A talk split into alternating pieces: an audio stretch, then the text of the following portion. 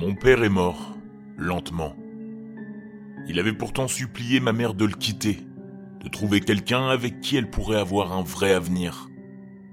Elle a refusé. Et nous sommes restés à ses côtés jusqu'à ce qu'il s'éteigne dans d'atroces souffrances. Ma mère l'a très mal vécu. Elle n'a pas arrêté de pleurer pendant une semaine. J'ai dû la prendre par les épaules et lui dire Maman, nous sommes toujours là l'un pour l'autre, et je serai toujours là pour prendre soin de toi. Elle a souri, et je l'avais pas vu faire ça depuis que papa était tombé malade. Quelques années ont passé, et ma mère et moi avons veillé l'un sur l'autre.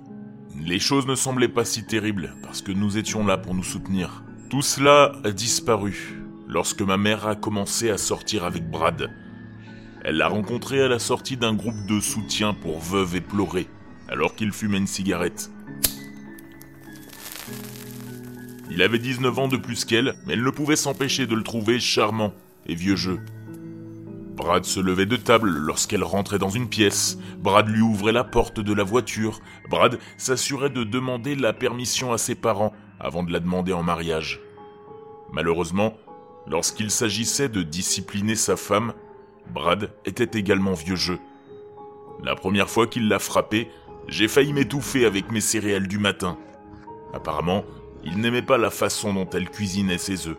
J'ai essayé d'intervenir et de lui donner une leçon, mais je n'avais que 13 ans. Il m'a pratiquement envoyé voler à travers la pièce. Ma mère est venue dans ma chambre plus tard pour me réconforter, et je l'ai supplié de le quitter.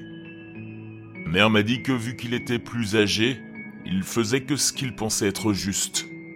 Elle m'a dit qu'elle ne voulait pas perdre un autre mari, et qu'il s'adapterait à moi.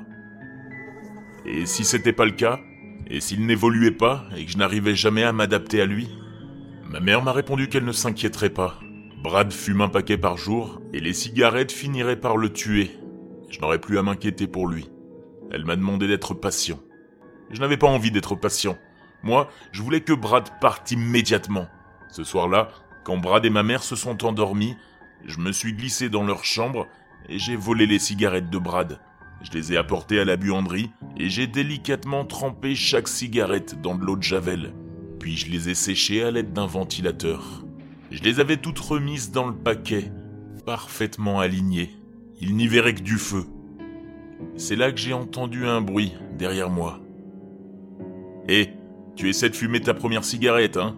m'a dit Brad. J'ai fait la même chose quand j'avais à peu près ton âge, mais j'aurais jamais dû m'en griller une. Je vais donc devoir te montrer à quel point fumer peut être horrible. Brad a sorti un briquet et me l'a tendu. Pour que tu n'en aies plus jamais l'envie, tu vas fumer tout le paquet devant moi.